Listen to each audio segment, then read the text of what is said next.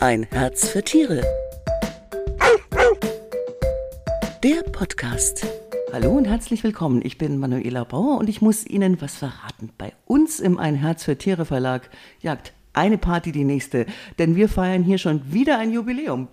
Heute freue ich mich zum 30-jährigen Jubiläum der geliebten Katze drei Frauen zu begrüßen, die maßgeblich am Entstehen und an der ständigen Entwicklung dieser besonderen Tierzeitschrift beteiligt waren und sind. Hallo in die Runde, liebe Katzendamen. Hallo. Hallo. Da ist zum einen Uschi Birr. Hallo Uschi. Hallo. Du warst ja sozusagen Geburtshelferin 1993, als die ersten Ausgaben noch mit der französischen Zeitschrift Atoucha kooperiert haben. Gab es denn damals in Deutschland noch gar keine Katzenzeitschrift? Doch, es gab schon Katzenzeitschriften von den Vereinen. Es gab ja damals gute, sehr gut äh, besuchte Katzenvereine und die haben alle ihre eigene Vereinszeitschrift rausgebracht. Das handelt sich ja aber um Rassekatzen. Mhm. Und genau das Gleiche war, es gab eine Zeitschrift, die sich hauptsächlich mit Vererbungslehre, mit Rassestandards und sowas beschäftigt hat. Aber eine Zeitschrift, die die ganz normale Hauskatze, die, die ich streicheln will, die mir zugelaufen ist, die ich aus dem Tierheim habe, die gab es eben noch nicht. Und wir wussten von Ein Herz für Tiere, dass genau diese Katzenmenschen, die sich aus dem Tierheim eine Katze holen, wissbegierig sind, die wollen etwas wissen und da haben wir gedacht, komm, wir machen eine Katzenzeitschrift genau für diese Menschen. Mhm. Da ging es ja dann auch los zwischen ja, Mensch-Tier-Beziehung. Das war ja viel wichtiger auch plötzlich, ne? Richtig, weil die Katze von, sagen wir, in den 50er Jahren, die war die lief einfach so mit. Als Freilauftier, wurde mal überfahren, hatte nicht den gleichen Wert, den Katzen heute haben oder in den 90er Jahren haben, äh, hatten. Und genau diese Menschen, die gesagt haben, äh, das ist mein Tier, wenn die schnurrt, dann liebe ich sie, ich mag, dass die in meinem Bett schläft, was auch schon ganz schön kritisch war, gesehen wurde, ja, damals schon. Äh, diese Menschen, die wollten auch mehr über das Verhalten ihrer Katze wissen. Die wollten wissen, liebt sie mich oder bin ich ihr gleichgültig, will sie nur Futter von mir und dann ist sie zufrieden oder mag die mich wirklich, ist die an mich gebunden, findet die mich toll. Okay, ja, ja lauter spannende Themen. Ähm, dann sage ich doch gleich mal Hallo zu Valerie Augustin, der verantwortlichen Redakteurin von der geliebten Katze. Ähm, unter den Kolleginnen und Kollegen besser als Wally bekannt. Grüß dich, Wally. Hallo Manu, ich freue mich dabei sein zu dürfen. Äh, Wally, seit wann bist du denn für die geliebte Katze aktiv und warum war denn die Zeit damals reif? Okay, also ich bin äh, seit ähm, zehn Jahren intensiv für die geliebte Katze ähm, unterwegs. Ich habe das Heft damals äh, übernommen. Warum war die Zeit reich, äh, reif dafür? Also das hat die Uschi eigentlich schon gesagt. Ähm, es werden immer mehr Katzen, zum Glück. Ähm, und unseren äh, Lesern und Leserinnen möchten wir so viel wie möglich Service bieten. Die ähm, die äh, Gesundheit hat sich verändert. Es gibt immer mehr chronische Krankheiten, wo wir natürlich den Lesern und Leserinnen ähm, mit Rat und Tat zur Seite stehen möchten. Wie die Uschi auch schon sagte, wir möchten der Leserin und dem Leser erzählen, was sagt meine Katze mir da gerade. Und äh, wie wir auch alle wissen, ist ja dieses, äh, diese Kommunikation, diese Katzensprache sehr komplex. Da kommen ja tausend Signale, ob das jetzt Lautsprache oder Körpersprachensignale sind, zusammen. Und dieses Rätsel möchten wir ein ganz klein bisschen erklären. Wir werden es nie ganz erklären können, aber ähm, das macht ja auch die, die ganze Sache so spannend. Gibt es denn da heute immer noch neue Sachen zu entdecken? Ich meine, jetzt gibt es die 30 Jahre. Also kann man dann wirklich äh, sagen, ja, da gibt es immer wieder was Neues zu entdecken mit der Katze. Es gibt immer wieder neue Sachen zu entdecken. Katzen sind tatsächlich so geheimnisvoll und jede Katze ist tatsächlich ein Individuum. Also man kann da tatsächlich nicht ähm, alle über einen Kamm scheren und genau diese kleinen Mosaikteilchen eben herauszukriegen, was macht meine Katze eben so besonders oder was unterscheidet sie von anderen und wie komme ich äh, dazu, sie ein ganz klein bisschen noch besser zu verstehen als vor 30 Jahren, da möchten wir mithelfen. Du bist selber Katzenhalterin, oder? Ja. Was hast du für Katzen, Wally? Ähm, jetzt wohnt der Michel ähm, bei. Michel? Äh, der Michel wohnt bei uns, genau. äh, ja, es war vor kurzem noch zwei, aber die Marie ist leider an Nierenversagen vor kurzem gestorben. Ein Klassiker bei Katzen. Ja, genau, die chronische Niereninsuffizienz. Aber ich habe eigentlich seitdem ich denken kann Katzen. Der, die erste, der erste Kater hieß Vicky. Der Vicky Hey. Genau, nach dem kleinen Wikinger benannt, ja, tatsächlich. So, dann kommen wir zu Jessica Kremser, der dritten im Bunde. Jessie, bist du auch Katzenhalterin? Im Moment bin ich leider keine Katzenhalterin, aber das liegt eigentlich an meiner Wohn- oder Lebenssituation im Moment. Ähm, ich wohne in einer relativ kleinen Wohnung mit zwei relativ wilden Kindern und die Katze hätte auch wirklich keine Möglichkeit auszuweichen, sich zurückzuziehen, also rausgehen schon gar nicht, weil das wirklich mitten in der Stadt ist und ähm, das möchte ich irgendwie nicht. Also wenn, wenn die Kinder vielleicht ein bisschen älter sind, ruhiger, könnte ich mir vorstellen, eine wirklich ganz alte Katze aus dem Tierheim zu holen, der auch gar nicht mehr raus möchte. Ähm, aber ich habe, wenn ich Katzendosis sozusagen brauche, dann kann ich immer bei meiner Mama äh, vorbeikommen, weil die hat eine ganz, ganz hübsche Katze und da kann ich die dann ausgiebig streicheln. Wenn du eine Dosis Oxytocin brauchst. Ganz genau, Glücksgefühle, Glückshormone, fahre ich zur Katze. Und ähm, du hast ja auch ein äh, Hobby, was auch ein bisschen mit einer Katze zu tun hat. Du schreibst Romane. Es gibt eine Reihe, die Frau Meier, und die hat eine Katze. Ganz genau. Also das ist ganz interessant. Das knüpft ein bisschen an das an, was die Walli vorher gesagt hat, nämlich, dass wir bei allem Verständnis für Katzen trotzdem Katzen, in Katzen kann man auch immer noch viel reininterpretieren. Man, man weiß im Endeffekt nicht alles. Und mir geht's immer so, wenn mich eine Katze so intensiv anschaut und dann vielleicht so ein bisschen den Kopf auf die Seite legt, aber ansonsten keine Miene verzieht, da fühle ich mich so durchschaut. Und dann überlege ich mir immer, was denkt die sich jetzt? Was denkt die von mir? Und die Frau Meier, meine Protagonistin in den Krimis, die ist eine totale Einzelgängerin, hat so ein bisschen Probleme mit mit anderen Menschen, aber sie hat eben eine Katze.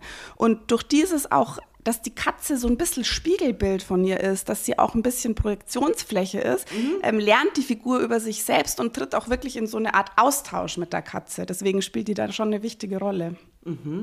Interessante Konstellation. Uschi, du hast ja auch immer Katzen gehabt, oder? Wie hat sich denn das Verhältnis generell über die Jahre? Du hast ja schon ein bisschen gesagt, irgendwie, man, die dürfen jetzt auch ins Bett und so. Oder auf den Küchentisch oder sowas, ne? Ja, das dürfen sie. Und äh, es stimmt, ich hatte immer Katzen und zwar immer mehr als eine, habe hoch interessiert zugeschaut, wie die miteinander interagieren. Und ich denke, also mein persönliches Verhältnis hat sich von, wie ich ein kleines Kind war, hatte ich Susi und Peter, das waren ganz normale, zugelaufene Bauernhofkatzen. Tiger oder was? Äh, ein Tiger und eine schwarze. Und die habe ich heiß und innig geliebt, aber die sind ihre Wege gegangen. Die haben, mein Gott, die haben sich auf den Arm nehmen lassen, die haben sich mal streicheln lassen, ansonsten waren die weg auf Mäusefang oder auf den Feldern oder in den Nachbarsgärten. Und später, als ich, also nach meiner Hochzeit, haben wir, mein Mann hat eine Katze mitgebracht in die Ehe. Die, das war schon anders. War das wichtig, dass er Katzen mochte? Darf ich nicht fragen darf? Ja, ich glaube, ich könnte nicht mit jemandem zusammenleben, der keine Katzen mag oder sie hasst. Es gibt ja immer noch Katzenhasser oder äh, solche, die sich vor Katzen ekeln. Das ginge bei mir nicht. Also er hatte schon mal einen Bonuspunkt, er hat eine mitgebracht. Es war nicht der einzige Bonuspunkt.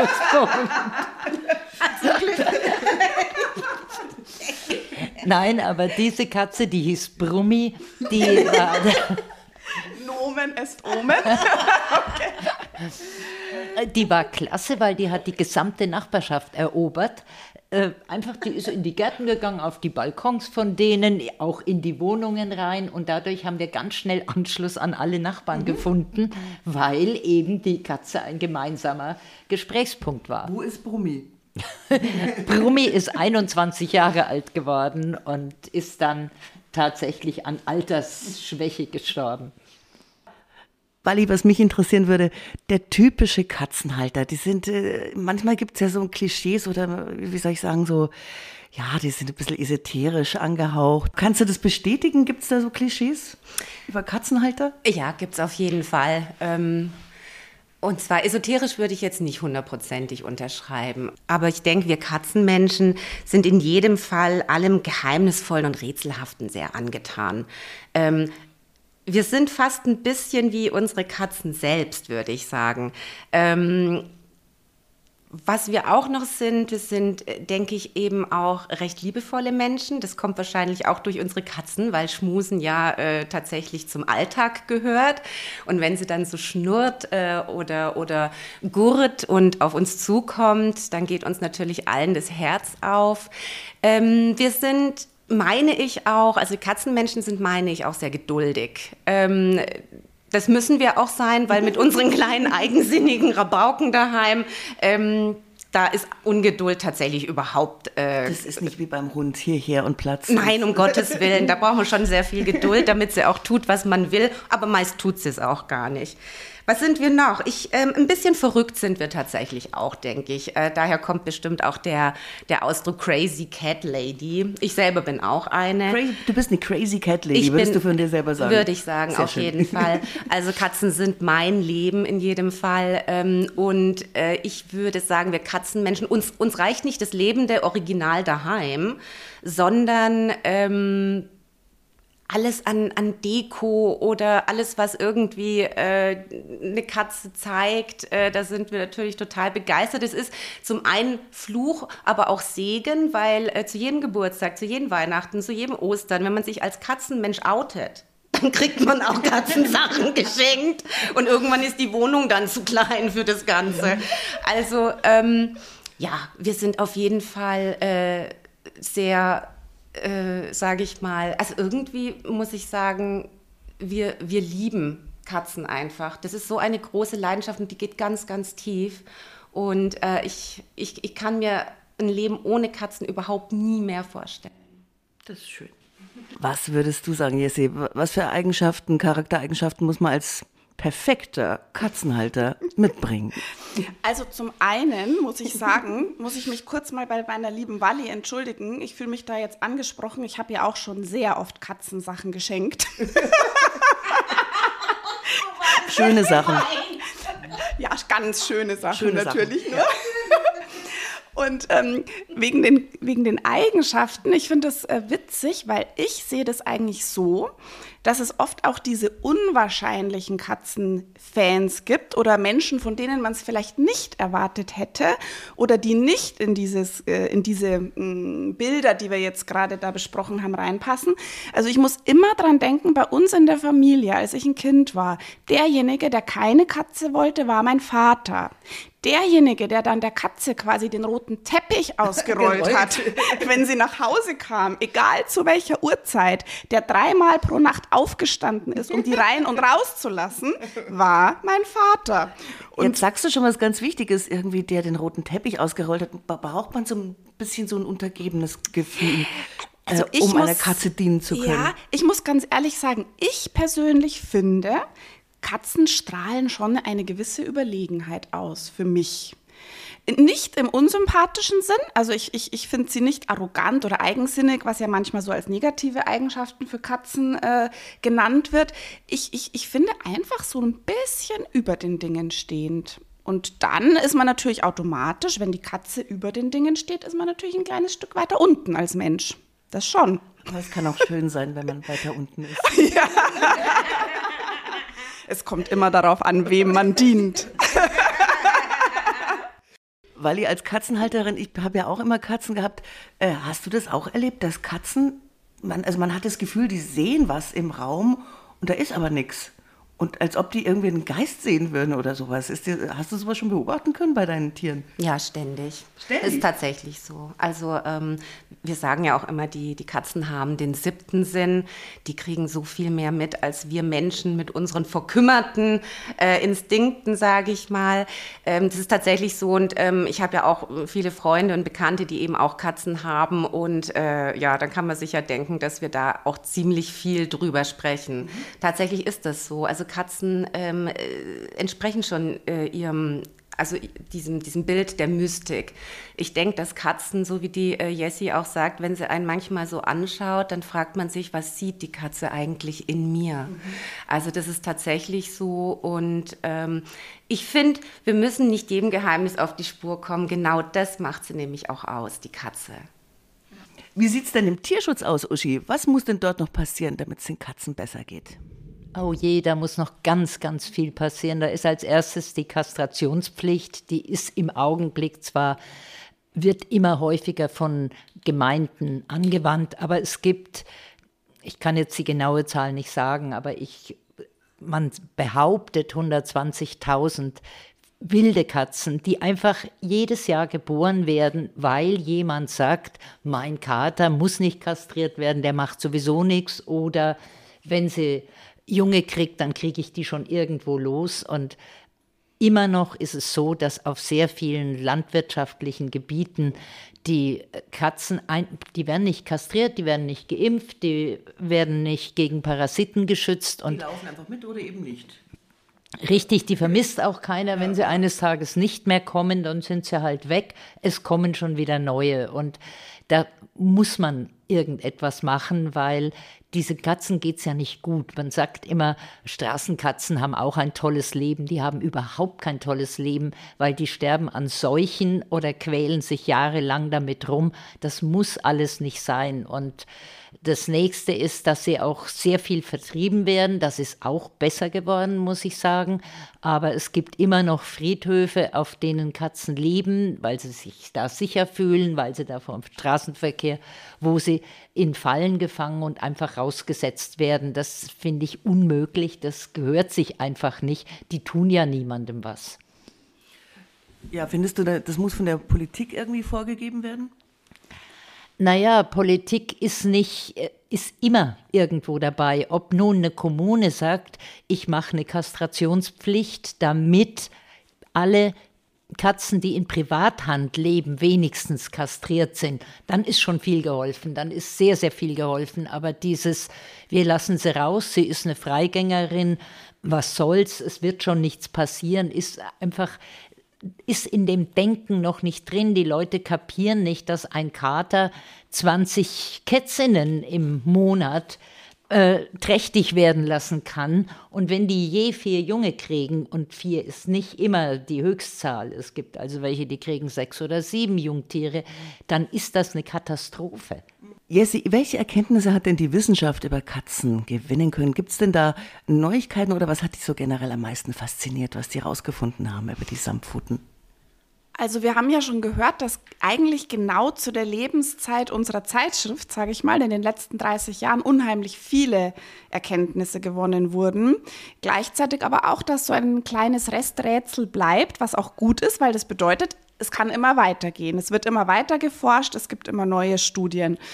Ich kann für mich sagen, ich hatte als Kind eine Katze. Mhm. Und ich habe dann, als ich angefangen habe, hier zu arbeiten, habe ich gemerkt, wie viel ich eigentlich falsch gemacht habe, sage ich mal, oder nicht wusste. Mhm. Und habe mir dann oft gewünscht, ich hätte sozusagen diese Informationen schon gehabt. Was war denn das zum Beispiel? Zum Beispiel, ähm, dass ich meiner Katze wirklich oft Sachen von meinem Essen abgegeben habe, weil ich als Kind dachte, oh, die freut sich schön, der tue ich was Gutes. Wusste ich nicht, dass ich ihr quasi damit schade. Ich meine, Gott sei Dank war es nicht schlimm, sie ist auch 19 geworden, obwohl sie Freigängerin war. Und trotz Nutella-Brot. Genau.